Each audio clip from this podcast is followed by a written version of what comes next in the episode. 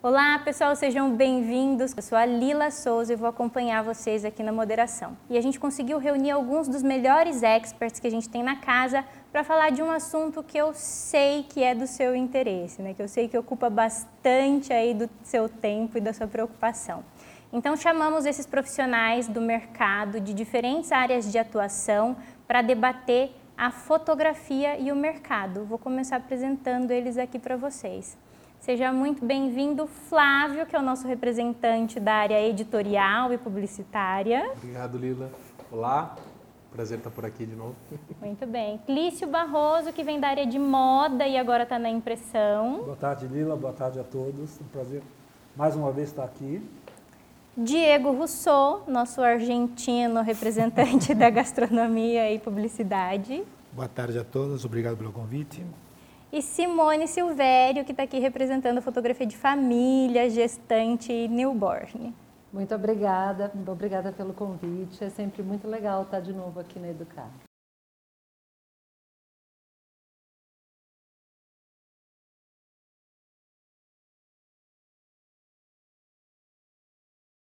Bom, pessoal, aqui a ideia é a gente falar um pouquinho dessa transição de aprendiz para profissional, considerando também o aprendiz aqui da Educar, que é alguém que aprendeu aqui com a gente online, que talvez tenha alguma dificuldade de começar a praticar e de construir esse portfólio. Como é que a gente pode? Eu acho que aqui deve ter, são quatro fotógrafos, cinco com você, e cada um entrou de uma maneira diferente, provavelmente. Ah, sim. Eu acho Porque, é. na verdade, eu acho que não existe um jeito certo de fazer, né? Existem várias maneiras que podem funcionar e, e não tem certo e errado. Eu, eu acho que tem o que funciona para mim, o que eu considero mais adequado no meu mercado e não necessariamente o que funciona para um bebezinho recém-nascido funciona para produto ou para gastronomia. São coisas diferentes, né? Eu acho que depende muito da área de atuação. Agora, é, eu acho que tem uma coisa que é, que é sempre importante e é em qualquer fase da sua vida profissional, não necessariamente só para quem está iniciando.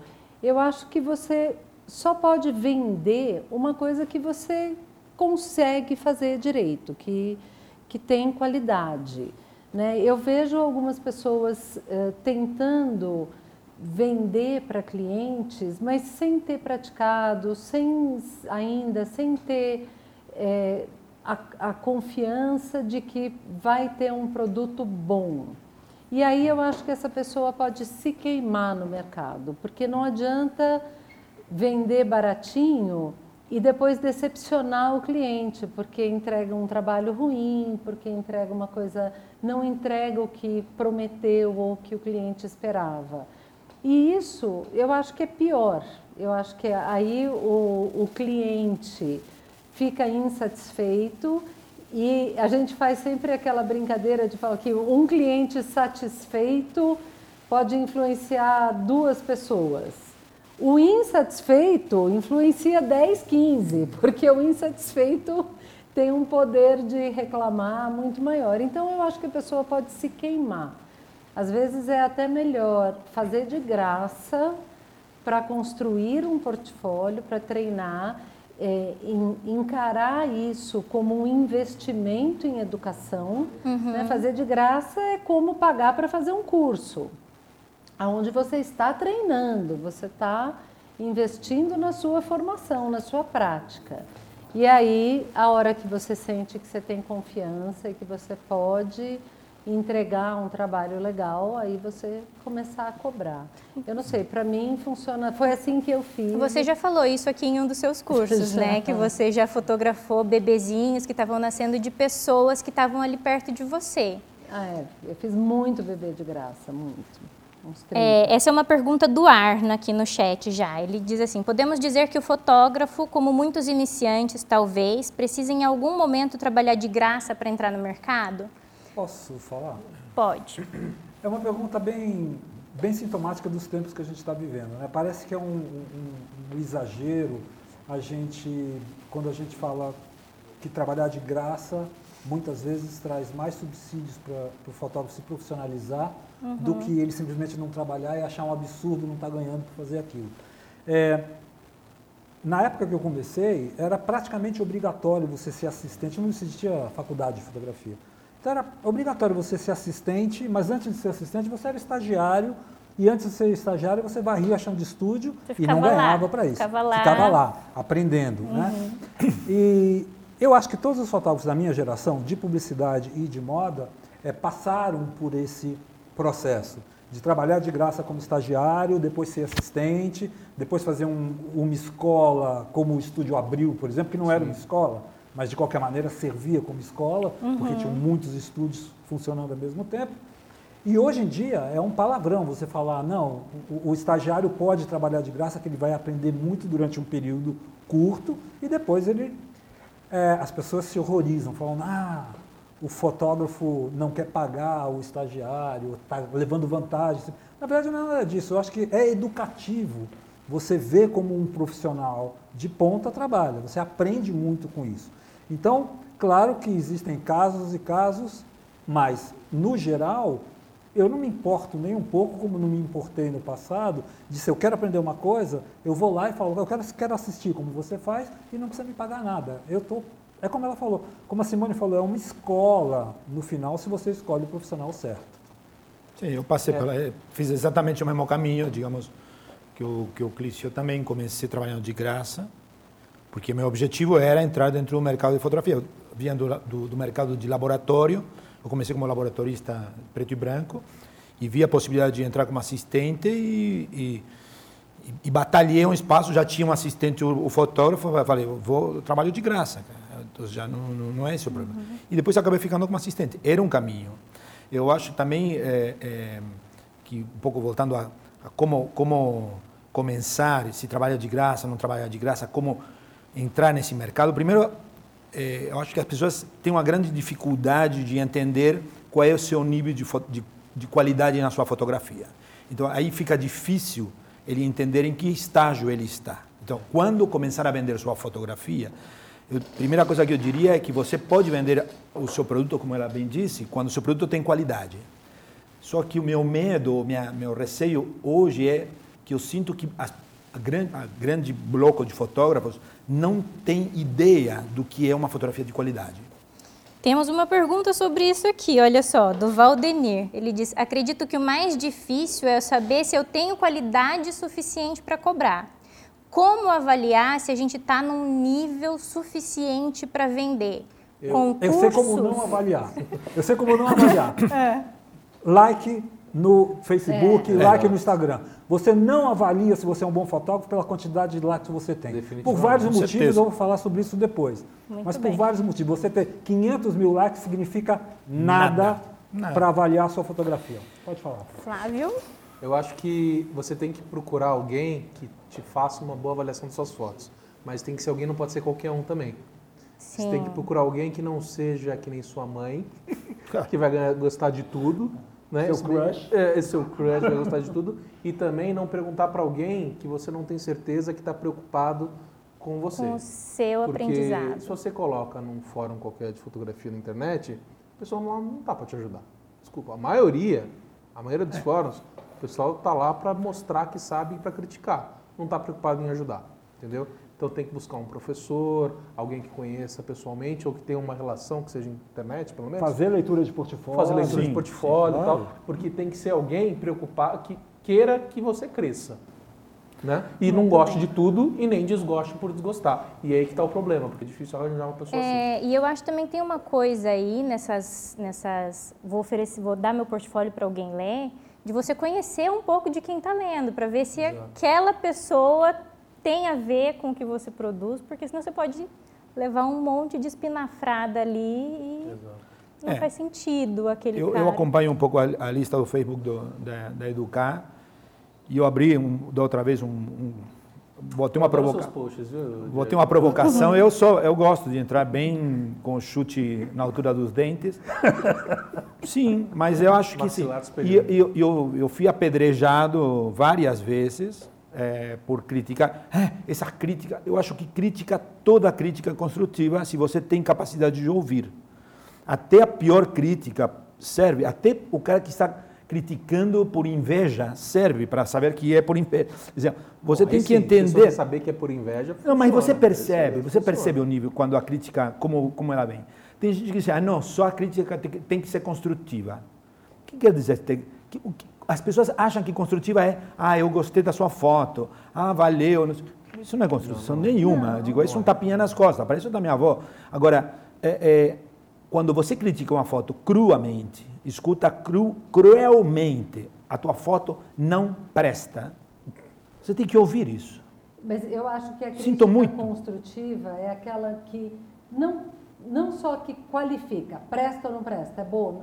Não presta não quer dizer nada. Por que, que não presta? Ó, a bem. sua foto está com uma iluminação ruim, ela está muito flat, ou ela está torta, ou o enquadramento, ou o que, que é ruim? Tudo bem, mas isso é pretender que alguém que opina ainda dê aula para ele. Então, por exemplo, se eu digo a tua foto não presta, é suficiente para o cara tentar pensar e dizer assim: bom, alguém avaliou que minha foto não presta. Por quê? Vou comparar uma foto de uma garrafa de cerveja. Então, eu entro no site de fotografia de cerveja, procuro 2.500 fotos e comparo as 2.500 fotos com a minha. Ah, Provavelmente ele já fez isso antes, ou já deveria Não, ter feito isso não antes não de Eu fazer acho que a não. Então, não façam. Eu acho que Este não, é o problema. faz. Eu acho que o maior problema é esse. A maioria dos que estão começando não tem parâmetros de avaliação. Ele acha que a foto dele é boa, os amigos dele acham que a foto dele é boa e ele não compara. E aí, quando alguém diz a sua foto é ruim, explicando ou não explicando, ensinando ou não ensinando, ele fica ofendido. É mimimi, é pessoal, é ofensa pessoal. E não é ofensa pessoal. Eu só aprendi, e todo mundo no planeta, você só aprende com crítica, você não aprende com elogio. Elogio é ótimo para o ego, mas não- você não aprende absolutamente nada quando alguém fala, sua foto é maravilhosa. Não, e assim, Não, aprendi. o cliente não vai te dizer essa foto não presta. Simplesmente não vai te chamar para trabalhar. Exatamente. Acabou. É, essa que é, é muito de pior. dizer. Que é Ele muito pior que dizer não presta. Ele não vai dizer a tua foto não presta. E Ele você vai não tem dizer, informação. Ah, não, obrigado.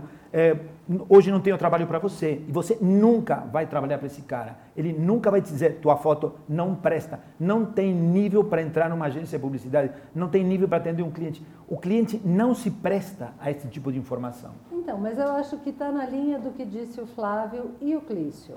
Não é através de likes Não. nas redes sociais definitivamente e nem de comentários de críticas que podem ou não ser construtivas. Eu acho que se você realmente está interessado em ter uma avaliação de alguém, você vai contatar um fotógrafo que tenha a ver com a sua área de atuação e eventualmente até pagar para que ele faça uma leitura do seu portfólio. Ah, concordo. Né? Isso, concordo. esse é o jeito de, de fazer uma leitura de portfólio ou uma avaliação. Eu dou aulas, por exemplo, eu dou workshops. Também. Nos workshops eu deixo aberto, não consigo fazer no dia porque é restrita a quantidade de horas, mas eu deixo aberto para que os meus alunos me mandem as imagens depois, para que eu faça uma avaliação e para que eu possa falar para eles. Eu concordo que a crítica é importante para o aluno, para o aluno não, para qualquer pessoa no processo de aprender alguma coisa, é importantíssima a crítica. Mas eu também acho que o elogio é importante sim. E não um elogio falso nem vazio, mas aquele que realmente reconhece o que é bom. O Jael costuma, meu marido, ele costuma falar sempre de uma coisa que eu acho muito interessante. Eu não vou conseguir lembrar os detalhes, mas basicamente foi um estudo feito lá com times de, de basquete e tal, que comparava o seguinte: de um ano para o outro, os times que gastaram mais tempo e energia tentando melhorar os seus pontos fracos tiveram um desempenho pior do que aqueles que tentaram reforçar aonde eles já eram bons. É nesse sentido que eu acho que o elogio é bom sim, porque às vezes você fica gastando e desperdiçando muito tempo e energia para melhorar uma coisa onde você não é bom e talvez nunca vai ser, sendo que você poderia ter um resultado muito mais efetivo se você gastar e se, e, e- e se empenhar em melhorar ainda o que já é o seu forte. Porque É, mas ali o- o que a gente- você consegue é, alcançar o seu Mas potencial. isso funciona em determinados mercados. Por exemplo, o mercado publicitário nunca, de uma agência, vão te ligar para dizer cara, valeu, realmente o teu trabalho foi ótimo. Jamais. Eu Jamais. nunca, em 38 anos, Jamais. jamais ninguém de uma agência me ligou para dizer que meu trabalho era bom. Eu entendo que meu trabalho foi bom se me chamaram de novo para trabalhar. Exato. Jamais recebi um elogio por um trabalho. Não, eu sei, mas, Mas é que eu... eu Não eu- sei você. não- Não, não. No mercado de publicidade, não. Mas, é, eu, eu- respondendo um pouquinho a Simone, se o cara não sabe qual é o ponto bom dele, se ele não tem um parâmetro para definir onde ele é bom, não adianta o elogio, a não ser que seja educativo no sentido de falar, olha, uma leitura de portfólio, alguém vai dizer para ele, alguém vai dizer para ele, aqui eu vejo um caminho para o seu trabalho, aqui eu esqueceria porque você não vai chegar lá. Nesse ponto, eu acho que sim. É, não é nem um elogio, é um caminho, é um encaminhamento, não precisa nem ser elogioso. Mas a maioria dessas pessoas nem sabe onde ele é bom. Né? Ou se ele é bom em alguma coisa, né? temos isso também. Isso. É, e de repente o cara não é bom em fotografia, desculpa, vai fazer outra coisa, vai ser banqueiro, dá mais dinheiro. É, Eu fizeram tive, digo, eu tive comentário, eu escrevi Como alguma vez um com comentário. Minhas Não, não, não, críticas, tipo assim, acho essa que essa crítica. foto não rolou, por exemplo. Eu, eu escrevo isso. Não rolou. O cara fo- fez uma foto umas garrafas de cerveja, acho que não rolou. Dá uma procurada no fabricante, quais são as fotos que ele usa, o próprio fabricante dessa cerveja. Pronto. É, digo, mais do que isso, É, por comparação. numa é comunidade de milhares de pessoas, não dá para escrever a mais. É, e as pessoas pretendem que as pessoas deem dicas gratuitas o tempo todo. Ah, há, uma, é. há uma demanda à gratuidade e à disposição. Todo mundo deve. Ah, se você não faz uma crítica construtiva, então melhor ficar calado. Ah, Por quê? Como que é? É, por quê? Quem, quem é você para primeiro, né? Digamos, você se expôs ao mundo com a imagem e é isso, cara. Um Agora- cheirinho de autoridade aí nesse comentário, né? de autoritarismo. Agora, Mas- tudo que vocês estão. Desculpa, Flávio. quer- falar, pode falar. Tudo que vocês estão trazendo aqui passa para mim por um caminho que é uma construção crítica de análise da imagem, do próprio trabalho, da própria fotografia. Como é que esse cara, esse aprendiz, que ainda não tem essa capacidade, essa habilidade, pode começar a exercitar esse olhar crítico sobre a própria imagem? Primeiro tempo. não tem jeito. É, eu acho que tempo, né? é, é, Tempo de carreira, tempo de fotografia. experiência mesmo. Experiência em fotografar, Tá. errar, acertar, comparar. Uma coisa que as pessoas não falam, que falamos outra vez com Thomas Arducci. Quantos anos demora alguém para se considerar um fotógrafo? Eu falei 10 anos. Todo mundo deu risada, o Thomas falou, é, eu acho que tá, é por aí. Quantos anos você acha que alguém pode dizer que se considera para chamar? Entre 8 e 10 para fotógrafo de publicidade. É, eu estaria por aí também. Uns oito, sete. Vocês estão falando de fotógrafo de publicidade. Publicidade. Da- mas da- da área área. deles. Publicidade, editorial, para fazer um trabalho consistente, com identidade, com capacidade de resposta ante um requerimento profissional. É, no atender um contexto, pedido de um cliente. no contexto dessa frase, 10 anos, a gente estava falando de um repertório de erros, assim, sabe? Quando é que a fotografia não te pega mais de calça curta? Não, é diferente Sabe do quando que é você que- se considerar um fotógrafo, de você ser um fotógrafo. E eu acho difícil, eu acho difícil responder dessa maneira, porque eu acho que quando você fala 10 anos, é, é um tremendo, até um desincentivo. Ué, por quê? Não, pelo contrário. Por quê? Não acho não. Eu acho que se, quanto mais você aprende, melhor você fica. Não, lo- quanto mais tempo você leva aprendendo, menos erros você comete. Exatamente esse olhar crítico. Mas quer dizer que durante desenvolve 10 um dia. anos eu, Você eu comecei há construindo. 7 anos. Eu Sim. me considero fotógrafa. Eu não estou há 10 anos no mercado. Eu comecei a fotografar é, por hobby na minha adolescência. Tá. Ok, mas eu tinha outra profissão, trabalhava em banco, era um hobby mesmo. Então eu tenho uma história longa com a fotografia, Ok. mas que eu comecei efetivamente a trabalhar e, e querer viver da minha fotografia profissionalmente faz sete anos, oito Ah, no mas máximo. deve, deve ter alguns anos anteriores Já- que sustentam isso nesse, nesse crescimento. Exato. Então, mas é por tinha- isso que eu estou falando. Eu, eu fiz faculdade de arquitetura, eu tenho Ok. outra bagagem e tal.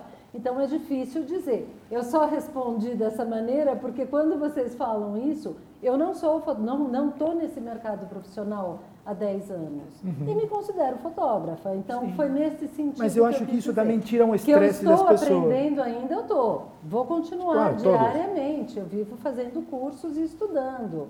Mas então nunca eu nunca estou pronta. Mas eu acho sim que dá para se considerar um profissional se você se preparar e agir como profissional. Simone, olha, olha o que eu penso.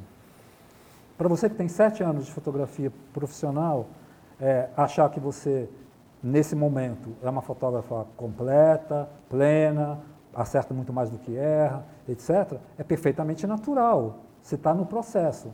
Para quem tem 40 anos de fotografia publicitária como eu, eu consigo enxergar lá atrás que os meus primeiros 10 anos eu também me achava muito bom e não era. Então eu consigo enxergar com muito mais crítica isso, o meu próprio trabalho. Fala, nossa, durante 15 anos eu fiz muita coisa muito ruim. Eu, também, eu não sei como o mercado aceitou isso. né? Eu não tenho ideia. Eu vejo fotos sorte. de joias que eu fiz para a Vogue e digo, é. como os caras publicaram Como os caras isso? publicaram isso, essa capa horrível que eu fiz lá nos anos Mas sei lá quanto. Mas será que isso não tem a ver com o contexto histórico, que naquela época... Não o gosto e a, e a capacidade não, não, não, técnica era considerado eu tenho, eu tenho essa autocrítica, eu tenho essa autocrítica. Eu, eu sei separar o que é o contexto histórico, né? todos faziam de uma certa forma nos anos 80, e eu também fazia dessa certa forma. Só que o, os outros faziam muito melhor do que eu. Por quê? Porque eu era pior do que eles, é simples. Né? Não, então, eu diferencio também uma questão de linguagem e, e, e resultado técnico. E resultado técnico. Eu posso ver uma foto minha de alimentos de 20 anos atrás, eu digo, é um horror. A agora, é um horror. É, é, um... Então, eu acho agora, que... Agora, tem um monte de coisas que tinham que ver com a linguagem, todo em foco. Mas, eu, tenho, eu, mas... Tenho, eu quero acrescentar essa discussão uma coisa, um dado muito importante. Esses 10 anos, 8 anos, foram muito enfáticos. Eu concordo com a Simone nesse sentido. Não, tudo bem. Por quê?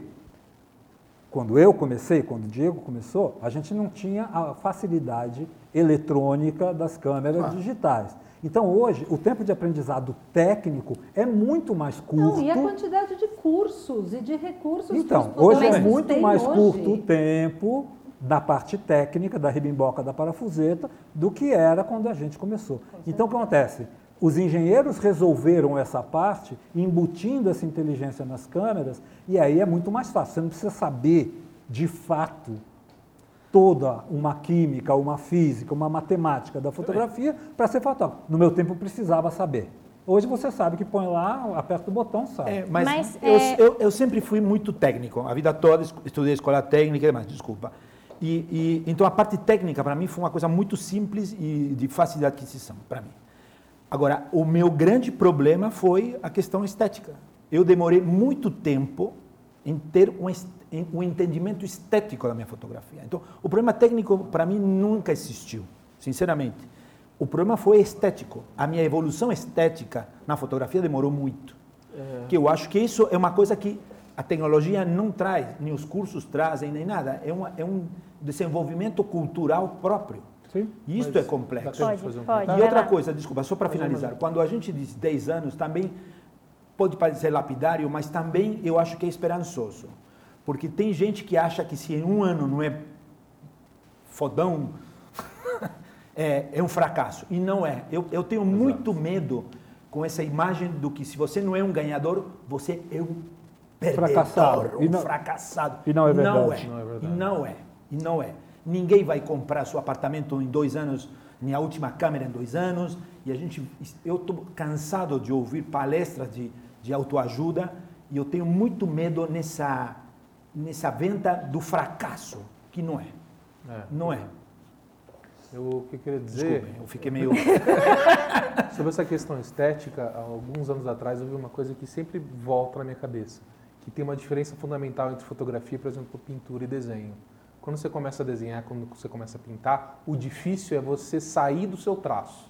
Você tem um traço característico na mão uhum. que você precisa de treino para sair desse traço. Na fotografia, é o contrário você começa com a estética da câmera. Você começa com aquela estética da, daquela luz, tal, do que você aprendeu, tudo, e você precisa de muito tempo para exercitar o próprio traço, para desenvolver o próprio traço. Uma personalidade Isso, fotográfica. uma Sim. personalidade fotográfica. E isso é comum a todo mundo, assim. Eu acho que não tem como. E isso vem com o tempo. Você não consegue acelerar isso. Você pode saber até o último menu da sua câmera, mas isso não dá para acelerar. Isso eu, O pra estilo mim- é, o mais difícil. O estilo. Mas- Uma última pergunta para a gente fechar esse bloco aqui.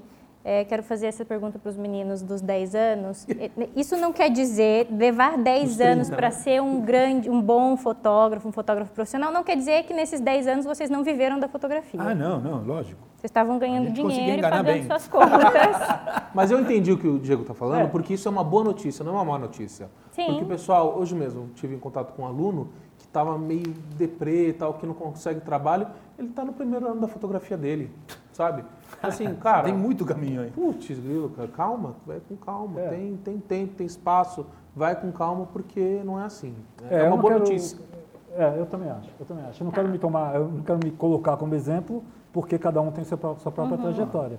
Mas eu vivi da fotografia desde, o, sei lá, desde que eu era assistente. Desde o meu terceiro ano de fotografia, eu vivi dela. Tá. Mas hoje eu tenho a consciência de que eu vivi, mas não tinha estilo, não tinha personalidade, não tinha um bom trabalho. Meu bom trabalho só começou a aparecer muitos anos depois. Muito bem. Mais uma pergunta aqui do Daniel Queiroz. É, ele quer saber da opinião de vocês. Nesse começo de carreira, ele já precisa estabelecer o, onde ele vai atuar, a área de atuação dele, ou ele pode atuar em mais de uma área até ele se descobrir, por exemplo, gastronomia, ensaios e transitar. Eu, É a segunda Se eu pergunta do milhão, falar. né? O primeiro é, posso trabalhar de graça? Funciona ou não? E o Eu segundo é, acho se que a eu posso- Você não eu- escolhe nada. Eu acho que você não escolhe nada. Acho que a fotografia te escolhe. Eu o acho mercado que é assim. escolhe. O mercado te escolhe e você vai, vai nadar melhor em determinadas águas. Isso eh, vai acontecer. Você vai passar por várias coisas. Eu já fotografei moda, comecei como assistente de moda, fotografei moda, fotografei nu, fotografei. Nunca fotografei fotografia social, mas passei por várias áreas. E hoje eu estou. É, eu acho, eu acho diferente do, do Diego. Eu penso que durante muitos anos eh, a fotografia generalista era, um, era uma benção para o fotógrafo. O fotógrafo fazia um pouco de tudo, Sim. era muito bem aceito no mercado. Sim. Mas ela foi se tornando específica. Então você vê hoje o mercado de publicidade, que é um mercado muito difícil, muito complicado, onde está sendo substituída a fotografia por 3D, por várias outras tecnologias, eh, e cada vez está menor esse mercado, os, os fotógrafos que são muito especializados em alguma coisa, o Beccari que só fotografa avião, o Cacalo que fotografa caminhão, se dão muito bem, porque esses mercados são muito específicos. Então, o generalista deixou de ser um fotógrafo desejável para o mercado de, fotogra- eh, de fotografia Eu publicitária. tenho, eu tenho que esconder portfólio.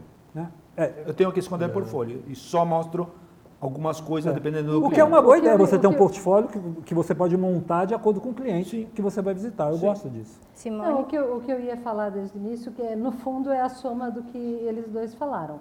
Eu acho que, primeiro assim, a gente está falando de quem está começando, né?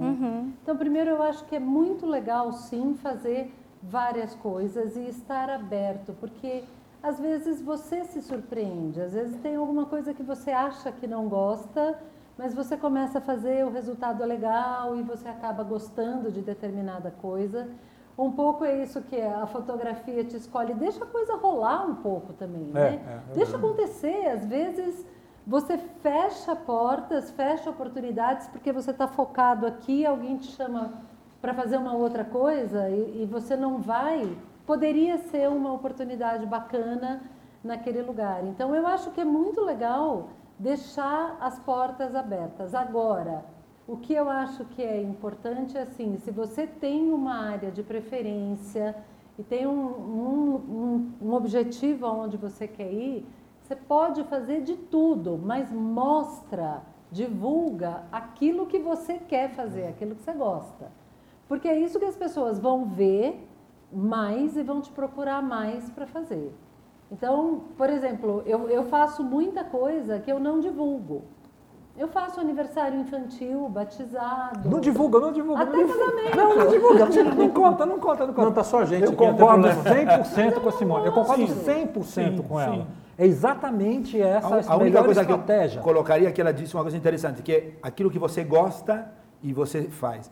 Nunca pensar é, é, em fazer alguma coisa porque eu ah, acho que agora é legal fotografar bebês, então vou naquilo mesmo que eu não goste. Não, tem que ser É. Então, é, é por acho isso que eu importante isso que você diz. Que Não é você onde tá o e você quer dinheiro. chegar. Escolher eh, profissão por tendência de mercado, eu acho que é o pior tiro no pé que você É. pode dar. Eu não, concordo. tirando no pé pessoalmente, né? Sim, Porque às sim. vezes as pessoas dão esse tiro e acertam, né?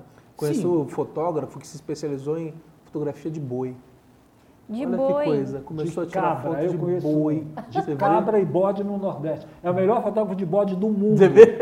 Ganha muito dinheiro. Exato, mas talvez eu o cara goste do disso. boi. Né? Mas boi. talvez ele goste disso. eu- eu- Ele Mas Provavelmente. tem que gostar, tá o cara tem que gostar de Tem estar que no gostar de boi. Ele gosta de andar no claro, campo, claro. dizendo, Sim, alguma coisa o cara gosta. tem que gostar. Sim, sim, sim, sim. Mas se ele não testa, se ele Ah, chega não, no não, mercado. não, não. Não, não, eu entendi que você não falou isso. Mas se ele chega no mercado pensando em newborn, publicidade, gastronomia e tal, ele não chegaria Mas lá. eu concordo 100% com a Simone. Se você está começando e você sabe fazer um pouco de, de tudo e você tem oportunidade de fazer um pouco de tudo porque te chamam e te pagam para isso, faz de tudo e mostra sim. o que você quer, a área que você quer atuar. Claro. Né? E Concordo. todo mundo já fotografou Não, coisas todas se estranhas nutrem, aqui, né? Já, né? claro. Eu conheço um monte de fotógrafo de moda que faz retrato de perua no fim de semana, por e, fora. e é, mas um não nutre o outro. Eu fui chamado para fazer fotos em uma revista de, de, de noivas, é, porque eu fotografava bem produto e virou minha luz e falava, ah, você ilumina bem. E fui iluminar. Na verdade, eu comecei a fotografar aquelas coisas que colocam na cabeça é. e tudo. Ah, você fotografa bem modelo, porque estava a cara da modelo junto com o negócio. eu falei, sim, e fui. Dizer, E, e vai. Eu fotografei uma cirurgia plástica, a própria cirurgia. Nossa, assim, deve foi- Eu fotografei o nascimento de um foi, mas foi bezerro. interessante. Olha só.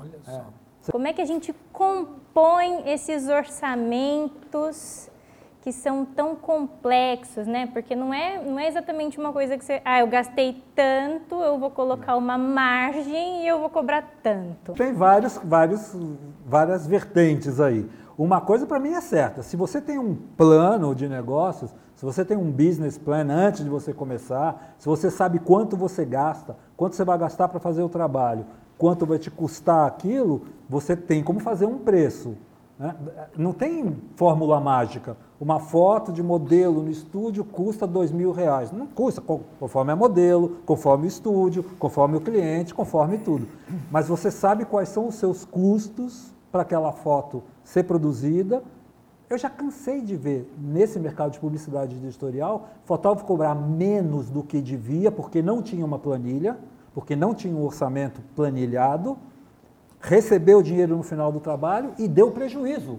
E deu prejuízo. E a longo prazo, a médio prazo, o cara quebra, vai à falência. Mas, é a, só isso. Clício, a gente vê nesses sites de compra coletiva, e agora nem precisa ser mais no- nas compras coletivas, eu vejo promoção que o fotógrafo faz nas redes sociais de coisas que eu tenho certeza Que ele não paga a conta. não, Não aí você pensa assim, ou essa pessoa está fazendo isso porque quer aprender, porque é uma estratégia, vou cobrar baratinho para fazer, né? Para ter portfólio. Ou ela está entediada e está pagando para ter um hobby, né? Ah, vou pagar para ter um hobby, porque eu vejo no ensaio de newborn, por exemplo, eu já vi pessoas oferecendo ensaios por 200 reais, 180 reais, com 50 fotos tratadas.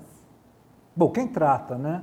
Começa daí. Ela O paga para alguém. o presete. É, o presete do. Não, não consigo, não consigo imaginar.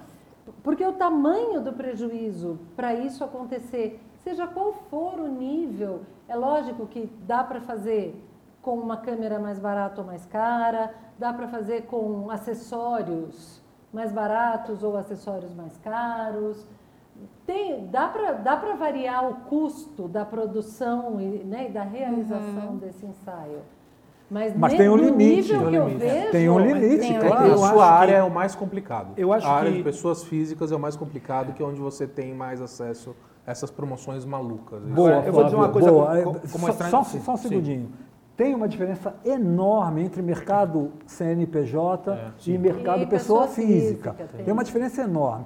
Quem fotografa pessoa física, quem está começando a fotografar mercado de pessoa física, acha que não precisa cobrar tanto, É, acha que pode fazer com menos dinheiro, acha que pode ter um custo menor para fazer. Porque eu não estou fazendo nada, eu vou lá, Exatamente, tiro a é foto uma- e vou é- ganhar é um- 180 é um- reais. É um bico. É. Né? E Então, gosta da ideia de ser é, fotógrafo. de você falar, é né? glamouroso, É você fotógrafo e tal. Para o mercado de CNPJ já é muito mais difícil, porque olha só, quando você vai trabalhar para as grandes empresas, multinacionais ou não, mas grandes empresas, para eu trabalhar para a Pepsi Cola, para eu trabalhar para a Sadia, para eu é, trabalhar para a Mercedes, eu já preciso cadastrar o meu CNPJ lá, senão eu não recebo para começar. Eu tenho que ter nota fiscal, imposto de renda. Então, a estrutura é diferente desses dois mercados, né? É diferente. Uhum. Agora, a grande falácia, o grande erro é o fotógrafo que começa fotografando pessoa física e acha que pode cobrar pouco. Não pode, porque a médio prazo ele vai quebrar igual ao fotógrafo de publicidade.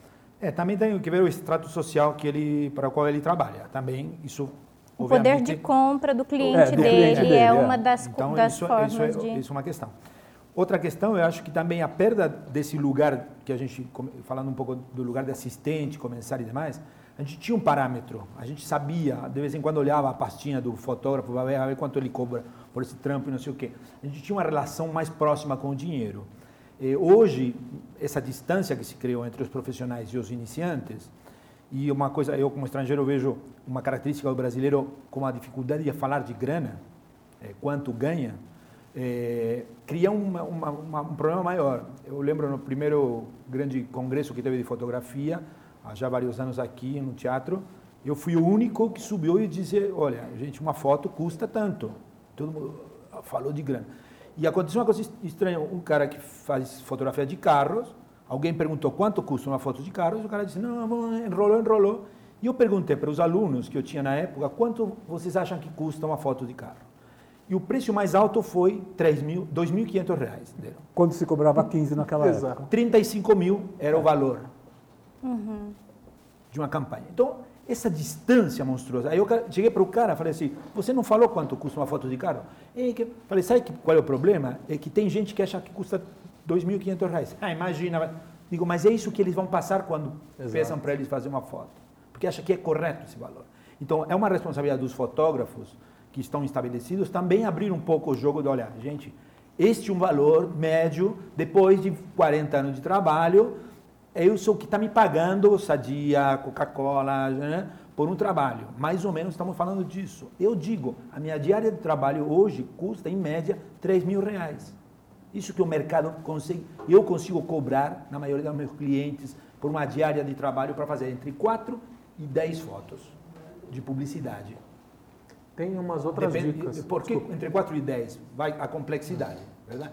Só de minha diária, não estou somando é o, o custo de produção, não estou somando estúdio, estúdio não estou somando Modelo culinarista, é, retoque é, é, posterior, só minha diária de fotógrafo. Esse é o meu valor hoje. Então, o cara que passa.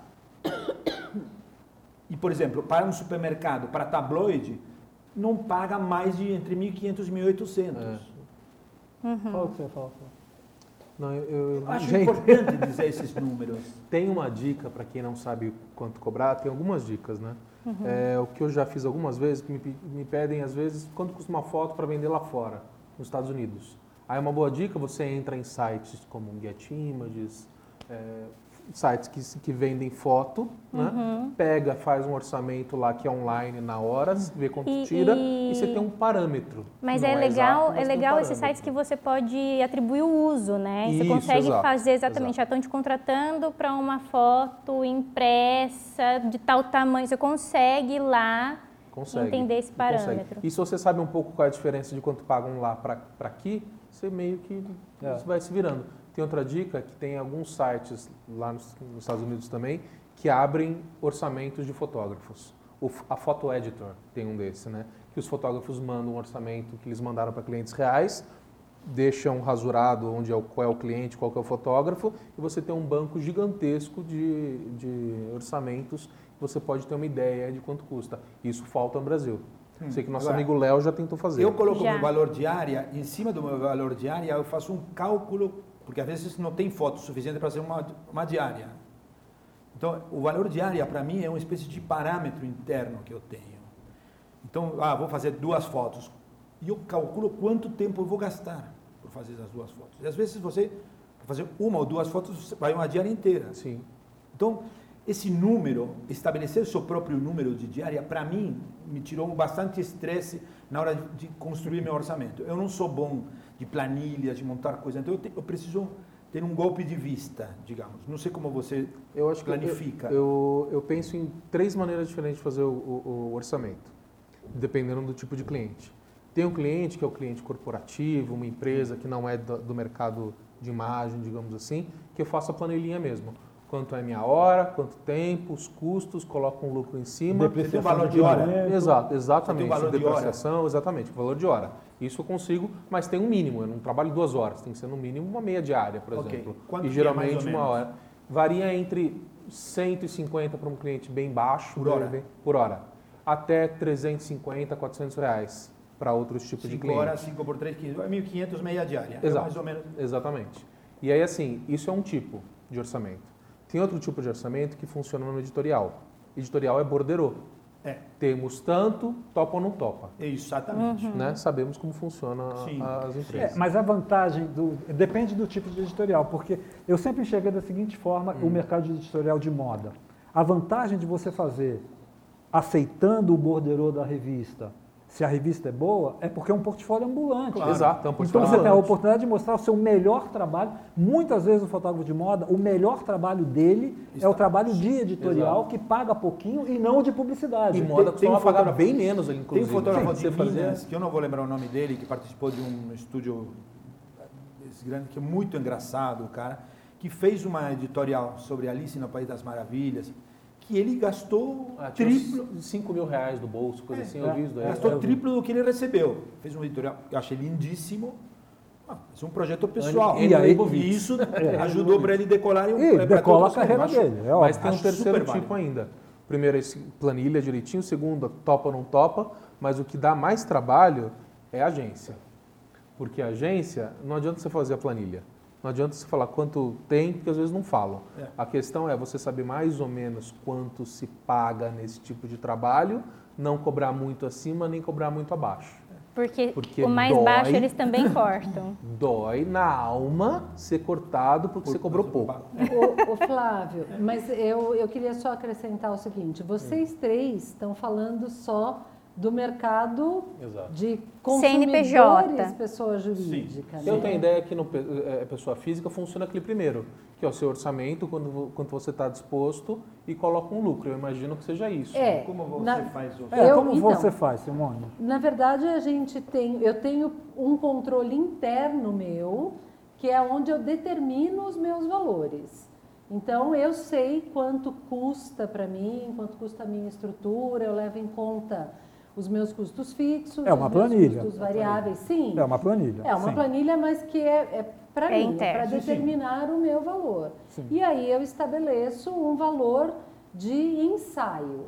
Então, hoje, por exemplo, um ensaio de recém-nascido custa R$ 2.500, com 20 fotos. Quanto tempo?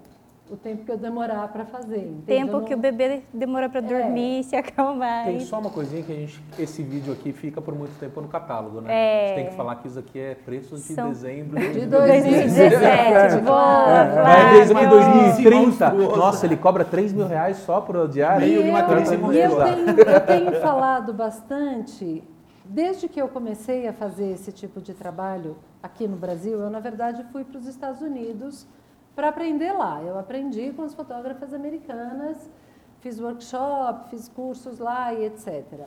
E lá funciona de um jeito muito diferente do nosso.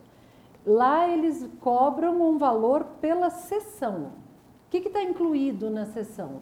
O meu tempo, o meus, o meu, a minha criatividade, o meu talento. É isso. O que, que a pessoa recebe? Nenhuma fotografia, recebe o meu tempo e o meu trabalho. Ela vai pagar pelos E aí produtos. depois ela vai comprar as fotos. E isso eu acho genial esse jeito de fazer. Mas eu já tentei, já conversei com muitas fotógrafas dessa área. Tem uma em especial que está tentando, que está fazendo isso. É, eu acho difícil no mercado brasileiro da gente conseguir fazer assim. Então, na verdade, o que eu fiz não é muito diferente.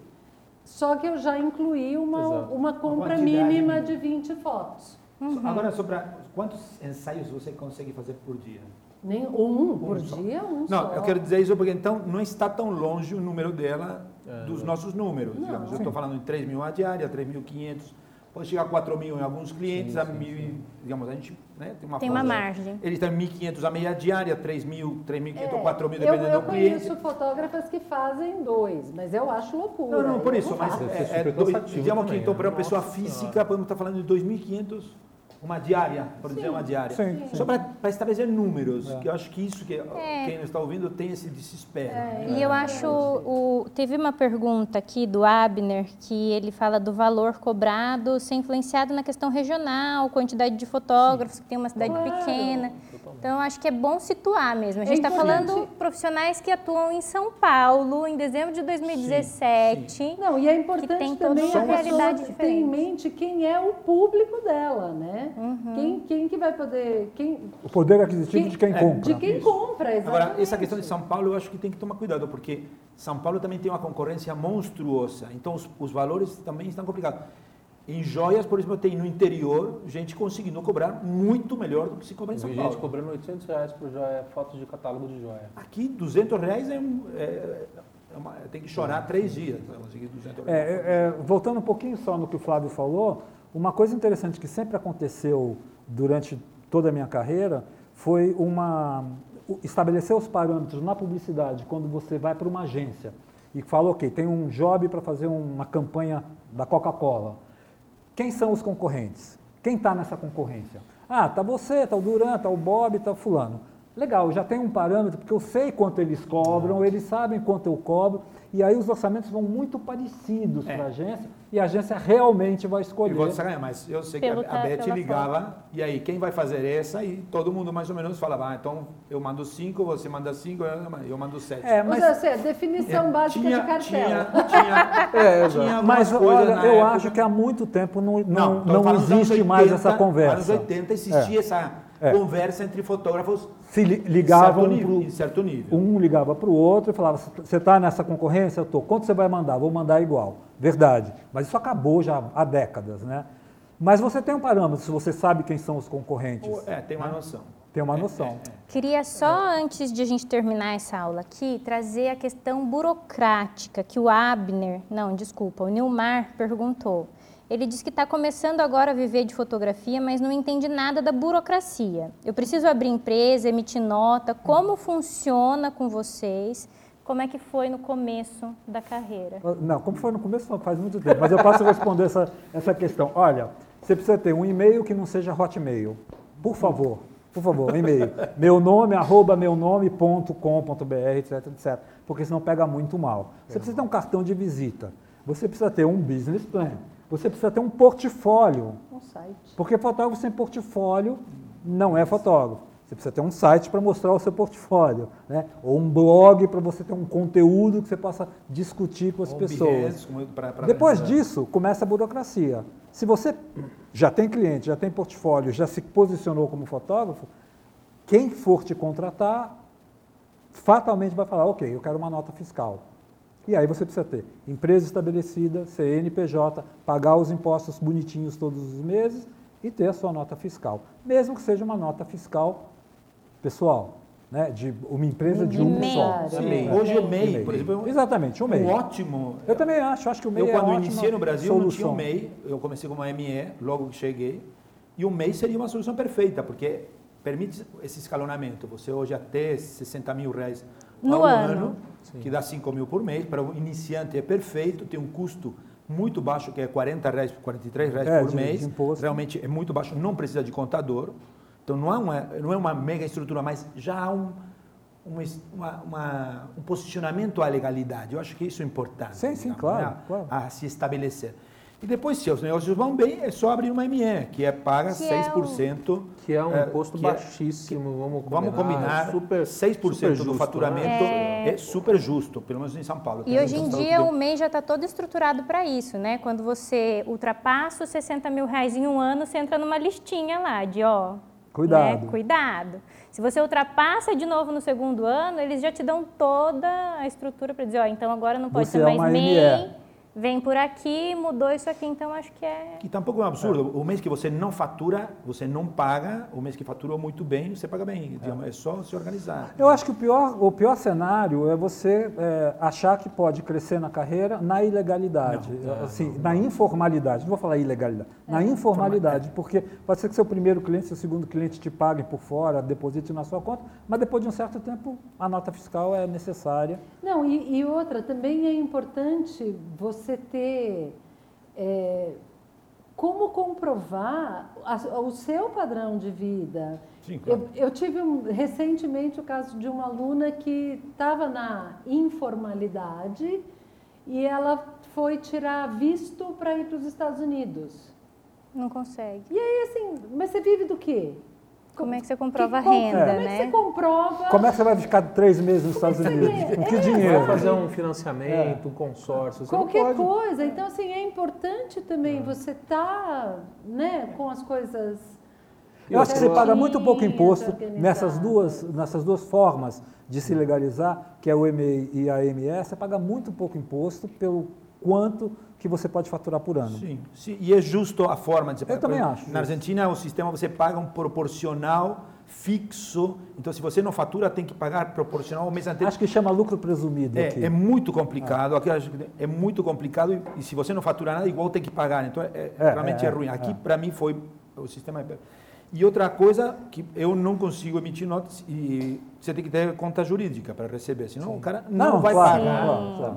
Hum, hoje uma empresa grande que tem controle, mas não vão pagar um serviço é, em uma conta que, que, que, que é não seja física. de pessoa física. Né? Então é isso, eu acho que a dobradinha MEI com conta PJ no banco é o básico, é. fundamental para você é. conseguir começar. É isso aí. Para quem vai trabalhar contra a empresa, acho que é fundamental.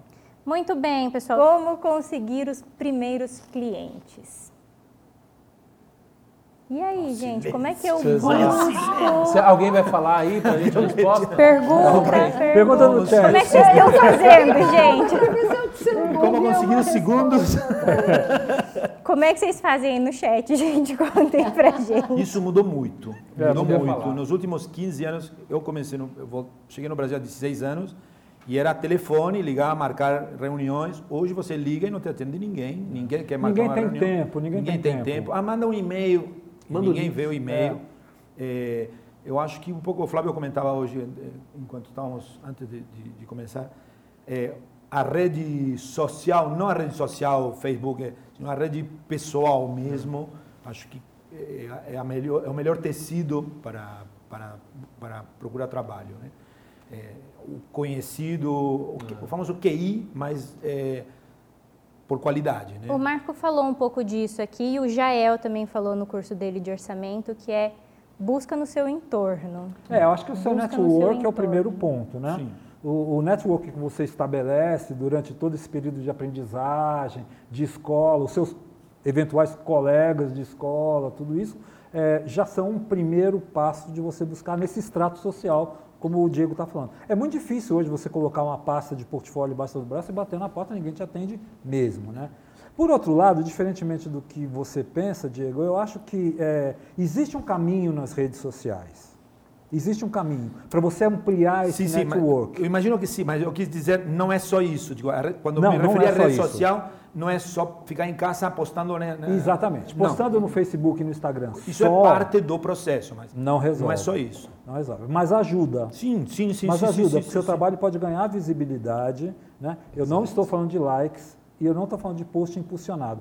Post impulsionado é um, é um baita de um problema, porque você paga para o seu post aparecer mais vezes, ou para o Facebook, ou para o Instagram, ou para o Google. Se você paga pouco, ele aparece mais vezes na Coreia, na África do Sul, nas Ilhas Caimã, e você não vai conseguir cliente nenhum. Então, é uma pegada, porque você vai ter que pagar muito mais para o seu post começar a ser melhor filtrado e aparecer para quem te interessa. Por outro lado, nesse nosso mercado de publicidade, o cliente não está no Instagram esperando para descobrir Exato. o fotógrafo maravilhoso para a campanha dele. Não está. Então você cria um network, mas não é o, diretamente o seu cliente que vai te chamar pelo Facebook, pelo Instagram. Mas você pode ganhar visibilidade. Sim. E essa visibilidade pode te trazer o convite a conhecer esses clientes, que eu acho que é um caminho. Às vezes até pode respaldar no sentido de que a agência te chama e o cliente te conhece. Por exemplo. Ah, ah já, sim, não me é estranho. É, você é uma pessoa. Deixa eu só complementar antes da Simone falar. Eu tenho a impressão, pelo que me contam os meus alunos, os, os meus colegas fotógrafos na área de casamento, de newborn, de fotografia social, de que as redes sociais funcionam muito bem para fotografia de pessoa física. Era isso que eu ia começar Funciona a falar. muito bem. As noivas querem que você poste, o- as mães querem que você poste o bebezinho dela, e uma replica para outra, e vai compartilhando e tal. Então, eu acho que funciona melhor nessa rede de pessoa física, na É, fotografia de eu, uma- eu o ia Manolo lá no- no justamente Sul comentava isso, isso. agora, que para a pessoa física, a rede social é importantíssima. E na minha, na minha experiência dos últimos, eu diria que praticamente de dois anos para cá, muito mais o Instagram do que o Face. Marco As falou a mesma clientes coisa. estão no Instagram. Quem está no Face são os fotógrafos, que para mim não deixam de ser clientes porque eu dou curso, eu sou professora, e etc.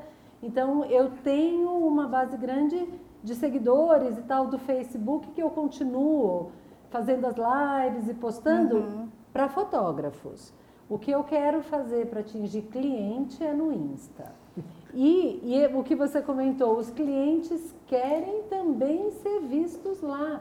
É quase como a sua galeria. E, e às vezes eu sinto uma cobrança de você não vai pôr a foto do meu bebê? É o que eles me dizem, que é imediata, né? Então, Você fotografou, eles já querem que poste. é, Não, né? não O precisa ser no mesmo dia, porque eles sabem que eu demoro para tratar e etc. Mas esse ano eu comecei com uma brincadeira que era um desafio para mim mesma de postar uma foto por dia, todo dia. E eu tô na 300 e... Eu acompanho. É, já está quase 350, não, 340, sei lá. Acaba em janeiro. E aí, com essa coisa de postar uma foto por dia, todo dia, às vezes cliente que eu entreguei já o trabalho, que ela sabe que está pronta e eu ainda não postei, dá um like em alguma outra lá e comenta assim: Ah, esse é fofo, você não vai pôr nenhuma do meu? Ah, mas e o, e o bebê? E o Lucas? E, é- e às vezes me mandam mensagem mesmo. Você não gostou do ensaio do Lucas? Por que, que você não... Não, eu vou postar. É que tá na A programação. gente tem uma limitação né? com, a- com a- com a- o trabalho PJ. Eu, por exemplo, acabei de fazer um trabalho que vai ser publicado em fevereiro. Você eu não não, pode posso divulgar. mostrar absolutamente Verdade, nada. Nada. Conta Então, isso exemplo. também é, é importante remarcar, né? As pessoas exato. que trabalham no mercado PJ não podem utilizar... É, não podem mostrar Mostrar antes do trabalhos Problema antes de ser publicado. modelo postou É, antes. é, é. Acabou de acontecer Não, semana é- é- é passada. complicadíssimo. comigo. Dá trabalho Pode mesmo. ter problema. O Rick me falou, o Rick Arruda, que fez um- vários cursos aqui, eu moderei um dele que era de celular. Sim. Que ele falava que está levando já um celular daquela época, dois anos atrás, na- junto no casamento, porque ele chegava no carro da noiva e a noiva perguntava: Você mandou, já colocou no Instagram lá, já, já colocou a arroba lá do, do cara do, do vestido, não sei o quê, no carro. Depois do casamento ele já tinha lá Pois uma é. fotinho postada. E o Marco mostrar. Costa falou aqui semana passada que 2017 a maior quantidade de orçamentos dele chegou por clientes que conheceram o trabalho no Instagram. Pelo Insta. Eu tenho muitos pedidos. Olha, o muitos. Rick Arruda é um bom exemplo, porque é, até onde eu sei, ele criou um- um- um- uma persona no Instagram chamado The Nude Mood, e que ele começou a fotografar é, mulheres nuas, coisa que ele não fazia paralela ao casamento. E ele agora acabou de fazer a capa da Playboy, foi chamado pelo Instagram, porque o trabalho dele apareceu só no Instagram, esse trabalho de. Então, assim, efetivamente, né, é uma maneira de você divulgar o trabalho É, que pode te trazer novos Em clientes. publicidade já não é. Eu também acho que não. Minha, meu Instagram é de 2012. Minha terceira foto no Instagram é de 2017. então, eu, assim, eu, a gente eu, tentei, acaba- eu tentei, mas eu, eu- a primeira É. semana eu coloco todo dia uma foto, já não. Já, É, eu uso o Instagram desde a primeira semana, eu já tive, enfim, uma história- eu tenho uma história longa com o Instagram, né? Tive 70 mil seguidores, me suicidei. você é uma pessoa consequente. mudei. Você é um cara consequente, faz. Então, tem é isso que eu ia projeto, dizer. Faz um business plan. A disciplina, Eu- a disciplina então, é você é um cara disciplinado. No, no Instagram é, é importante. É. Eu procuro mesclar trabalho, de fato, trabalho fotográfico bom, de qualidade e tal, com momentos do meu cotidiano e que sejam interessantes visualmente. E isso te atrai, ah, te- traz uma atenção das pessoas, que é diferente do cara que só posta trabalho ou do cara que só posta foto do pé e do gatinho. Né? Essa mescla faz com que o seu É, E Instagram você não tem medo de colocar foto de trabalho no Instagram por causa das- dos termos de utilização do Instagram, que pode fazer o que quiser com a sua foto? Não, porque eu acho que é, eu posto no Instagram muito pequeno, em primeiro lugar, né? É, trabalho já feito, já publicado, já acabado, já pagos, já terminados. É, a maioria deles eu tenho autorização das modelos, então vai para o Instagram porque a modelo sabe que está indo. Né? Então eu nunca tive problema e nunca me preocupei com isso. Olha, Flávio, eu já falei isso para você aqui.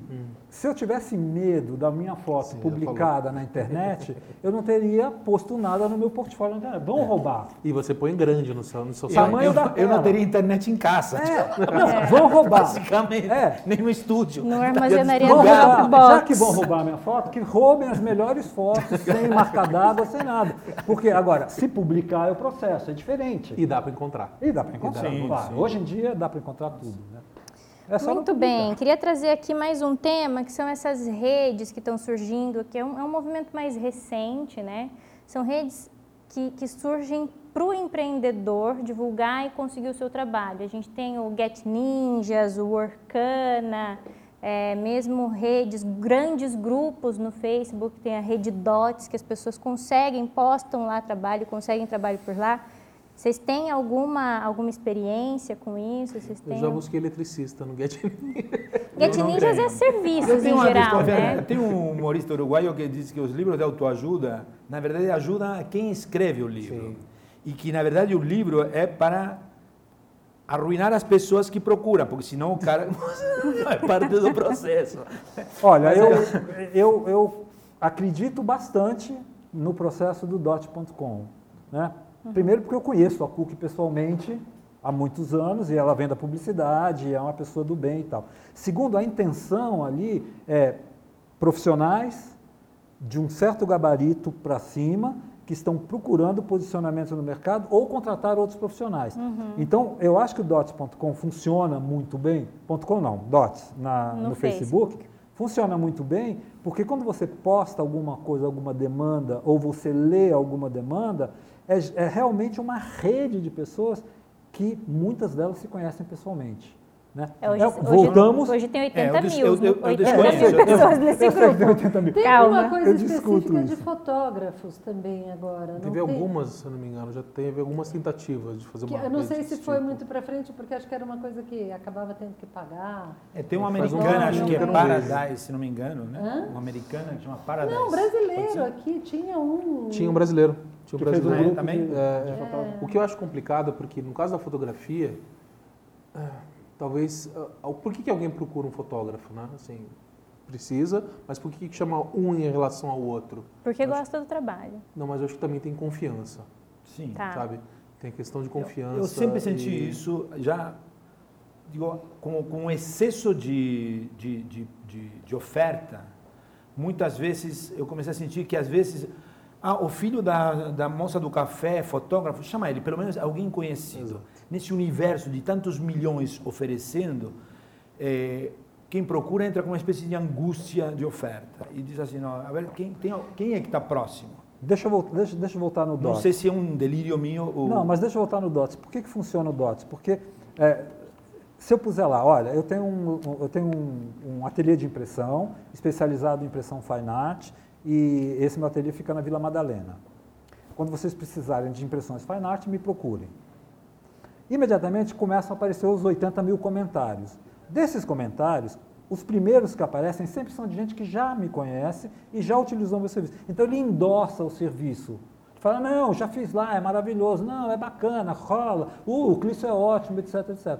Isso passa a confiança que o, Sim, que o Flávio está falando para os outros 78 mil que não me conheciam e que passam a conhecer. Então, efetivamente, abre portas com confiança, porque tem um aval dos comentários. Por isso que eu digo que like não adianta nada. Não, Comentário claro. adianta. Agora, esses lugares não acabam virando uma espécie de, de, de pacote de amigos, de fotógrafos? Não, porque 80 não, é- mil, não é só de mas não é fotografia. só fotógrafo, Não é só 80 de mil fotografia. pessoas, Pessoas não é- prestadores é um de serviços. de prestadores Ah, de eu não serviço, conheço, não fechado conheço. no Facebook.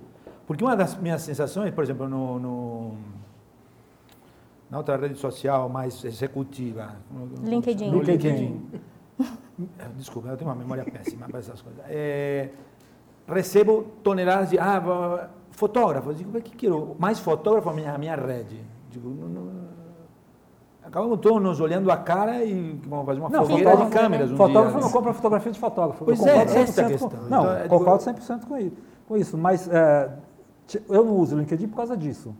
Por causa disso. Eu não quero, não estou interessado em fotógrafo. Mas eu uso o Behance, por exemplo.